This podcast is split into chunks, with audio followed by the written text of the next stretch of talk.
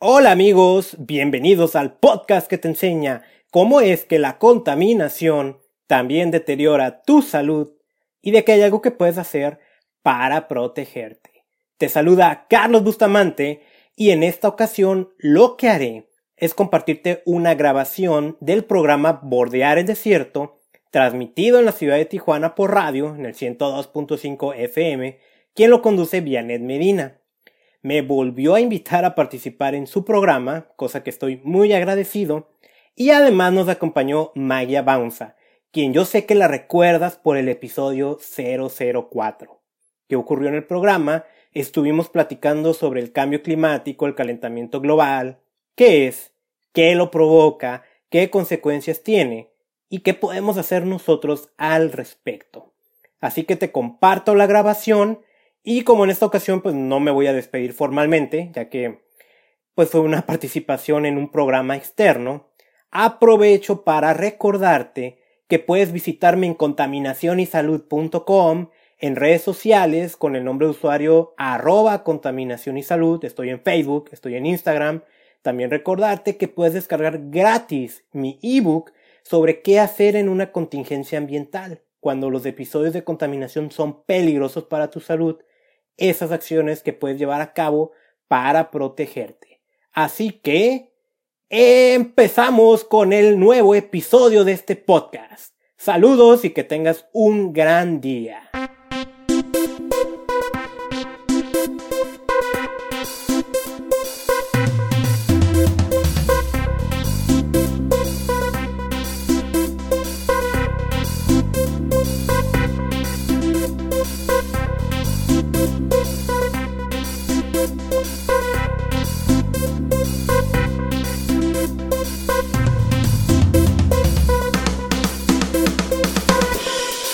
Se encuentran ya conmigo Margarita Abaunza, quien es licenciada en Ciencias Químicas de la Universidad de California en San Diego, y Carlos Bustamante, a quien ya escuchamos hace un mes, quien es ingeniero en tecnologías ambientales Ambiental, por sí. la Universidad Tecnológica de Tijuana. Bienvenidos ambos, gracias por estar aquí. Muchas gracias. Y gracias por invitarnos nuevamente. Estamos hablando de una crisis global de la que ustedes, la que ustedes han observado ya desde muchos años como activistas que son, tú en particular, Margarita, eh, con el, el análisis atmosfé- atmosférico, bueno, también tú, Carlos, con esta, este relato que nos hiciste de los, de los medidores del medio ambiente, del, del aire en particular. Sí. Y bien, eh, pues hablemos de esto. ¿Qué está pasando en primer lugar? ¿Cómo pueden describir este fenómeno insólito, insólito para los seres humanos de esta época? Porque seguramente hace millones de años sucedía esto y más. ¿Qué nos puedes decir, Carlos? ¿Quién quiere empezar? Eh, Bueno, empiezo, pero quiero empezar no con lo que está pasando ahorita. Porque lo interesante es que hace 40 años ya sabíamos que se estaba calentando el planeta. Resulta que una investigación del MIT, ¿sí? Eh, de unos eh, climatólogos, ellos ya estaban haciendo una investigación de cómo el CO2 iba a calentar el planeta. Pues en aquel tiempo, pues, pues a quién le iba a interesar, ¿no? Eh, en la década de los 70 la gente estaba más emocionada porque habíamos pisado, o supuestamente pisado la luna. Y, y hace unos días se volvió a retomar este estudio como algo eh, increíble, ¿no? Es, es la, la típica advertencia de que nos estamos metiendo en un problema y nadie lo toma en cuenta hasta que ya estamos de lleno ahora sí en este problema que, que lo estamos viendo con lo que está ocurriendo en África, en el Amazonas y, y todos estos eventos climatológicos que dicen los expertos, y pues Maggie yo creo que va a aportar más en, este tema, que no van a hacer más que empeorar. Y esto incluye nuestra ciudad Tijuana, una ciudad que está en la costa y que sufre también de muchas sequías y muchos incendios. Hablemos en el corto plazo. ¿Qué va a pasar? Porque sabemos que a largo plazo es posible, se decía, que incluso desaparezcan algunas ciudades de la costa, por supuesto, y algunas otras que están más al interior. En el caso de México, Tabasco, se decía que parte del sureste. No nos vayamos tan lejos, no sé si esto suceda en 20, 30 años, pero ¿qué va a pasar en el corto plazo? El año próximo, en cinco años, digamos, que ya es un poco más retirado, Margarita? Claro, mira, en realidad no estamos lejos de, de, esto que mencionas, ¿no? A lo mejor no que desaparezcan ciudades enteras, ¿no? Pero sí la marea está subiendo, ¿no? Este, el nivel del mar está subiendo. Y no lo nota uno porque es poquito a poquito, ¿no? Pero, por ejemplo, en la ciudad de, en Florida, ya se presta, eh, eh, si bien recuerdo, es eh, en Miami, ¿no? Hay días en los que no hay lluvia, no hay nada, simplemente el nivel del mar sube y las eh, calles están llenas de agua, ¿no? Y para ellos ahorita ya es normal, ¿no? Cuando en realidad no lo es, no debería de estar pasando, ¿no? Las ciudades están diseñadas de cierta manera para que esto no suceda, sobre todo en una ciudad primermundista, ¿no? Ahora imagínate lo que puede pasar con ciudades en nuestro país, ¿no? Y el resto de Latinoamérica o como mencionaba más bien África, ¿no? Que no estamos preparados eh, en nuestra infraestructura para situaciones como esta. Y olvídate nada más de que suba el agua, ¿no? Los ríos se desbordan, ¿no? Porque si bien el calentamiento global está ocasionando que la temperatura suba y que haya muchos incendios, también en otras partes del mundo está habiendo una mayor incidencia de huracanes, de tornados, etcétera, que al contrario traen más agua, más lluvia, más tormentas y ocasionan que estos ríos se desborden y que poblados alrededor pues se vean afectados.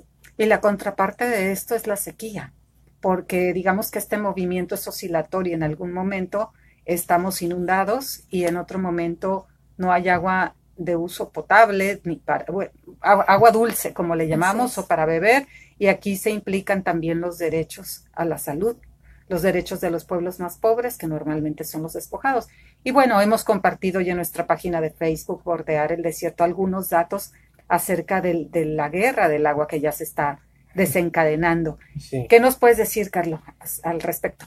Pues aquí hay una situación, aquí en Tijuana y en Baja California, que me llama la atención, no casi nadie habla de eso. Eh, para el próximo año ya no tenemos agua. Ya nos avisaron que va a haber un, un corte, porque bueno, a lo mejor hay, hay, gente que no lo sabe, ¿no? El agua que tenemos no es, en, no es que sea... De manantial. Ajá, o que esté aquí en México. Viene de los Estados Unidos, hay un acuerdo internacional que, que de hecho es, es, como un ejemplo, ¿no? A nivel mundial de, de cuando dos naciones sí se ponen de acuerdo.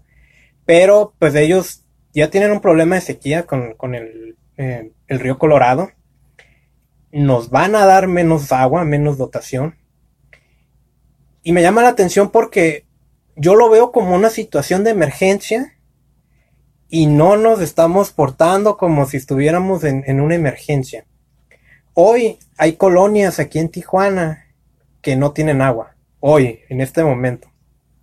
La, Comisión Estatal de, la, eh, de Servicios Públicos, la CES, ya dijo que la razón por la que no hay es porque se está ya restringiendo eh, ese suministro. No, no es por alguna falla o algo, es porque pues, no nos va a alcanzar y, y, ya está aplicando cortes. Lo que veíamos que ocurría en, en otras partes del país, que, que, yo siempre, pues cuando me toca dar alguna conferencia o algo, yo, yo le, yo le digo a la gente, ¿no? Me siento tan afortunado de vivir en esta ciudad porque si yo le abro la llave del agua, lo más seguro es que sí salga agua. Hoy ya la situación cambió y, y, estamos viendo e, estos problemas de cambio climático que claro que nos están golpeando. Y quién sabe qué va a ocurrir el siguiente año con una ciudad que está empezando a crecer hacia arriba, con nuevos edificios, que no es que eso sea malo, pero vuelvo a lo mismo, no, no le estamos prestando la atención que deberíamos.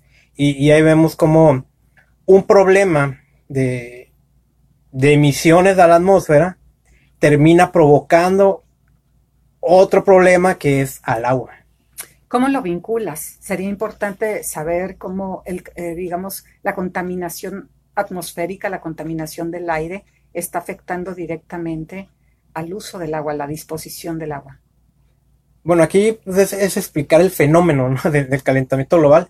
Tenemos emisiones excesivas de contaminantes, vaya, lo, lo, lo, voy a hablar así como más. Con peras y manzanas. sí, para que todos nos puedan entender, ¿no? Eh, se le llama CO2 o dióxido de carbono con B también es correcto decirlo, bióxido o dióxido de carbono, ese es el contaminante que provoca, e, es el que más abunda, no es el único. Las emisiones excesivas de ese contaminante cubren el planeta, provocando una especie de efecto térmico que está cambiando el clima a nivel mundial. ¿De dónde viene este contaminante? Una o, su fuente principal es quemar combustibles fósiles. Quemar gasolina, diésel, gas natural, eh, combustóleo y otras cosas extrañas que, se utilizan como combustible. Y no combustible nada más para automóviles, también para generar energía eléctrica eh, a nivel industrial. Sé también que dicen que el consumo de carne eh, el carbón. aporta, sí, sí aporta. todo esto que al final de cuentas se trata de que cada vez estamos consumiendo más además de que somos más humanos, obviamente, estamos emitiendo más contaminantes que agranda esa capa térmica que está cambiando el clima y al cambiar el clima cambia todo, incluyendo la disponibilidad del agua, que al final pues, nos está afectando. Hay acciones prácticas que podemos realizar para frenar este calentamiento global, eh, digamos, un poco aportando como el aleteo de una mariposa, pero también hay acciones políticas que no se están haciendo concretamente y buen ejemplo fue el caso de Brasil, que el mismo Bolsonaro, el presidente de Brasil, eh, no tiene esta sensibilidad en relación con los bosques, incluso tiene acusaciones de parte de los nativos del Amazonas para decir, de la Amazonia, para decir que él fue el que provocó estos incendios en un intento de desaparecer los pueblos primitivos. Margarita, ¿qué nos dices al respecto? Pues como decía Carlos, es un ciclo vicioso, ¿no? Al final de cuentas. Eh, y es un, es como una carrera de la rata, ¿no? Sigues en el mismo lugar, eh, dando vueltas y dando vueltas, eh, si no rompes con ese ciclo al final de cuentas. si bien mencionó Carlos ahorita, ¿no? El consumo de carne eh, es muy importante disminuirlo y no me refiero a que nos volvamos veganos o vegetarianos 100%, ¿no? Pero el disminuir el consumo de carne no nada más es eh, ay, por la sensibilidad a, los animales, ¿no? Que, que muchos de, de, de, nosotros pues lo tenemos, ¿no? Pero sino esta parte de la contaminación, un, un ganado al final de cuentas contamina por muchos lados. El que para que un taco de carne asada llegue a tu plato, tiene que pasar muchas cosas. Eh, hay un, eh, hay un eh, campo con ganado, ¿no? Que se taló previamente. A la hora de talar esos árboles se generó dióxido de carbono y otros gases que se emiten a la atmósfera, ¿no? Por estos incendios controlados, llamémosle así. Hay que criar ese ganado, entonces hay que hacer sembradíos para alimentarlos, ¿no? Y eso también hubo una tala para poner esos sembradíos, ¿no? Y luego hay que mantener esos sembradíos con agua, ¿no?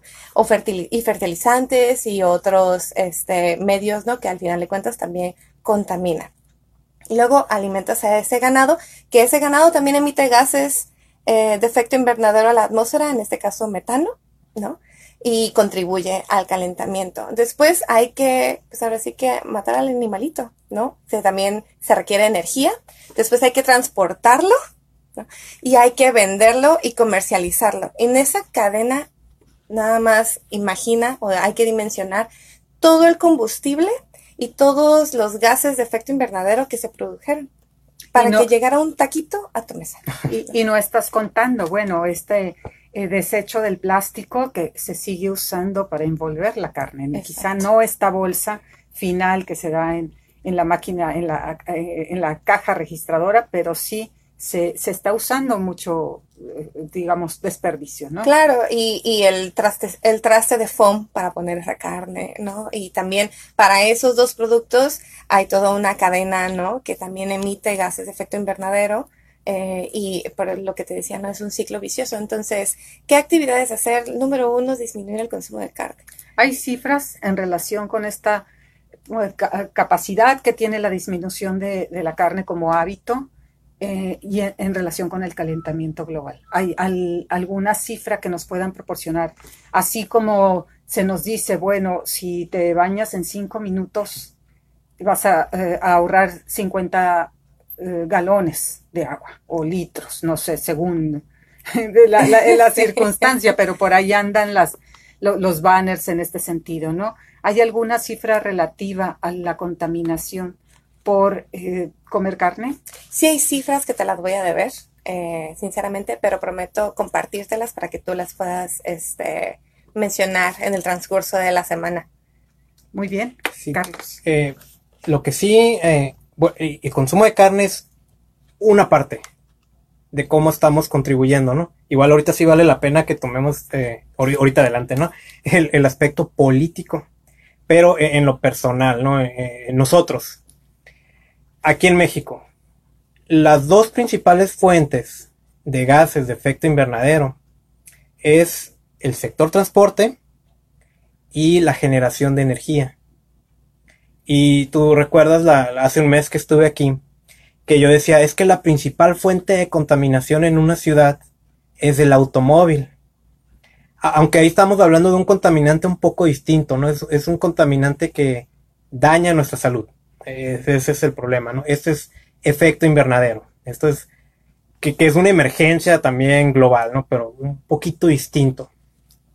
No obstante, eh, el comparar, si por un lado, cómo nos alimentamos, pero cómo nos movemos en lo individual, resulta interesante. Y yo te voy a dar mi dato, mi impacto, ¿no? lo que es la huella de carbono. Carlos Bustamante, un ambientalista en Tijuana que promueve que hay que cuidar el planeta por moverse, eh, anda emitiendo alrededor de 1400 kilogramos de CO2 al año.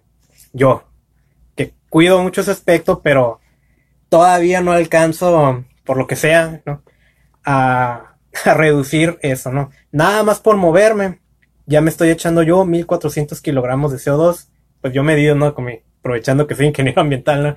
Para, poder hacer esa estimación. Eso, eso nos lleva también a, ese problema que tenemos en las ciudades, cómo nos movemos, si tenemos la disponibilidad de transporte público no contaminante, y no contaminante significa inclusive dar un paso más allá que usar el gas natural, que a veces esa es la propuesta, ¿no? El gas natural que malamente le llaman gas limpio porque no es limpio, es menos contaminante pero no es limpio y pues la generación de, energía que, aquí ya hay una alternativa. Afortunadamente cada vez es más barato instalar un panel solar en nuestro hogar, pero sí también entra esa conciencia de, reducir nuestro consumo, ¿no? De, estos aparatos electrónicos que no, no debemos de tener conectados todo el tiempo, ¿no? Y sí, tenemos esa parte de que el consumo de carne y y otras cuestiones ¿no? de, consumismo. Pero no hay que olvidar eso. En México es sector transporte y el sector de eh, energía. Y cuando hablamos del sector energía, estamos hablando, ya lo dijiste, de la generación de energía limpia, como se hace mediante el uso de los paneles solares, pero también nos habías dicho en otra ocasión, sembrar árboles. cuál es la proporción, si lo podemos entender a grandes rasgos, de la absorción que puede hacer de los contaminantes una planta, sea nativa o no, que eso también sería importante saberlo si tienen el dato. Yo había escuchado, leído que las cactáceas producen bastante oxígeno. Eh, sí, eso, eso es verdad, pero ese dato específico de la planta nativa, ese sí te lo voy a deber porque no tengo un estudio específico. Eh, pero la cactácea es nativa. Ajá pero sí se sabe, curiosamente, ¿no? esas plantas que a veces como que no nos gustan, resulta que sí absorben una cantidad eh, importante. Lo que sí tenemos estudios, y, hay una tesis de COLEF que se hizo para Tijuana, de los árboles que se utilizan eh, en los parques urbanos. Y voy a desilusionar a muchos, ¿no? El promedio de un árbol anda entre 250 y 400 kilogramos de CO2 al año. No, no al día, no a la semana, al año. ahí vuelvo a retomar. Si Carlos Bustamante emite tonelada y media. Tonelada y media al año y un árbol al año no es capaz de absorber esa tonelada, y no soy el único que usa automóvil, ni soy el único que vive en esta ciudad. Y estás por debajo de la media, además, como persona consciente del problema. Eh, sí, eh, creo que ando alrededor del 40% que estaba haciendo las estimaciones, ¿no? Es decir, tú necesitas seis árboles de los de este tipo que se siembran en Tijuana, en los parques de Tijuana, para, eh, digamos, em, equilibrar tu contaminación absorberla. nada más por moverme, falta el, resto. Y, y, se vuelve interesante porque ahí sí volvemos otra vez a la clásica pregunta, ¿y cuántos parques tenemos en Tijuana? Entonces estamos metidos en un problema porque más allá de tener áreas recreativas, esa capacidad filtrante de los parques no la tenemos. Y es obvio que desde hace mucho tiempo el Parque Morelos y el Parque de la Amistad no son suficientes y la vegetación que sí tenemos de manera nativa, que esa sí es mucha todavía afortunadamente, pero en el exterior de la ciudad muchas veces la terminamos removiendo por nuevos desarrollos, porque pues un poquito la, la conciencia de su importancia, porque tenemos una forma como arcaica de pensar de que hay que ir a limpiar todo el terreno para poner nuevos fraccionamientos.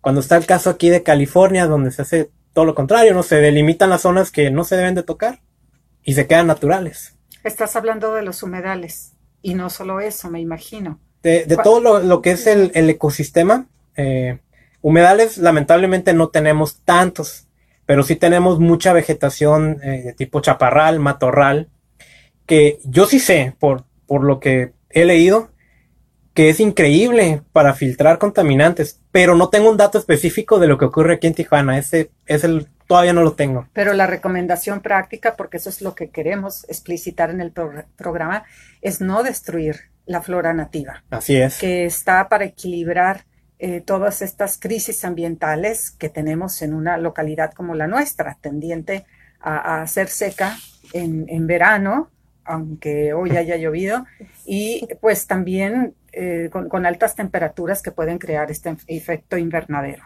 Sí. Y cabe mencionar también, regresando a esta parte del círculo vicioso, ¿no? Eh, mencionaba Carlos, necesitamos más espacios verdes, ¿no? Y tú mencionabas las plantas nativas. Es muy importante que estos espacios verdes sean precisamente de planta nativa, porque para poder mantener un árbol ¿no? que no es nativo, se necesita una gran cantidad de agua que no tenemos. El pasto, por ejemplo. El pasto, exacto. Habiendo tantas otras alternativas al pasto, incluso ahora puedes sembrar trébol, ¿no? Que también crece en, eh, en, pequeña, en una altura pequeña y hace más o menos el mismo efecto que el pasto, ¿no? Para aquellas personas que quieren su jardín para que jueguen sus niños, etcétera. O las canchas deportivas que se han puesto de moda. Exacto, que hay por toda la ciudad. Entonces, es muy importante tener en cuenta esta parte y la gente muchas veces no, ni siquiera sabe que es una planta nativa, ¿no? Supe de, de alguna zona en esta, en nuestra ciudad donde eh, dijeron, sí, es que sembramos, sembramos planta nativa de Australia. Y dices, no, o sea, planta nativa de nuestra región. Obviamente esa planta de Australia se murió ¿Por qué? Porque no estamos, no tenemos eh, las condiciones climáticas adecuadas, ¿no? Ni el agua eh, que requiere ese lugar sin tener que estarle dando un mantenimiento constante. Desafortunadamente se nos está acabando el tiempo y a manera de recomendación eh, puntual, ya llevamos tres, que es, bueno, la disminución del, del uso del automóvil, el mejorar el sistema de transporte dentro de esto, también el agua, cuidar el agua, y, eh, bueno, sembrar árboles. Díganme, por favor, una planta o dos en concreto que debiera estar en la ciudad, multiplicarse por la ciudad para que su, permanencia eh, cree más oxígeno y a su vez, mm, como decíamos, equilibre esta contaminación cada vez mayor. Yo me voy a quedar con... te, puedo recomendar de otras regiones, pero como que no sería muy congruente. Te recomendaría de aquí, el álamo plateado, y tenemos la hermosura del encino, que no nada más se da en Tecate, también se da aquí en Tijuana. Y son árboles gigantescos que definitivamente nos pueden ayudar. Muy bien. Y bueno, olvidaba decir el consumo de carne, que afortunadamente, Margarita, sabes todos los detalles de este proceso y creo que eh, nos lo aprendimos bien, ¿verdad? Cómo, debemos frenar este círculo vicioso, le decías, en relación al, a la, pues al consumo de, de este alimento, que pues hay quienes lo consumen diariamente, quienes lo hacen diariamente.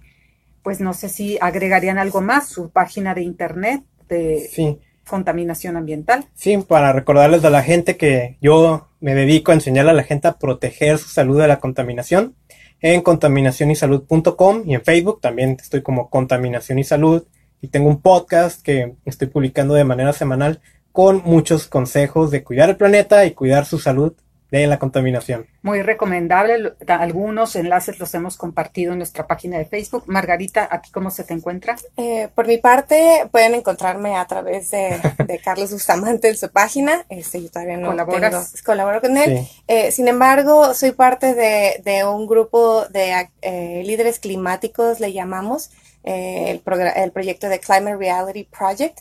Y podemos, pueden encontrarlo en internet también, tal cual y se dan capacitaciones a nivel mundial en diferentes regiones y se está publicando información constantemente sobre lo que está sucediendo día con día en cuanto a cambio climático. Muy bien, muchas gracias nuevamente Carlos Bustamante y Margarita Avanza. Vamos a nuestra siguiente sección.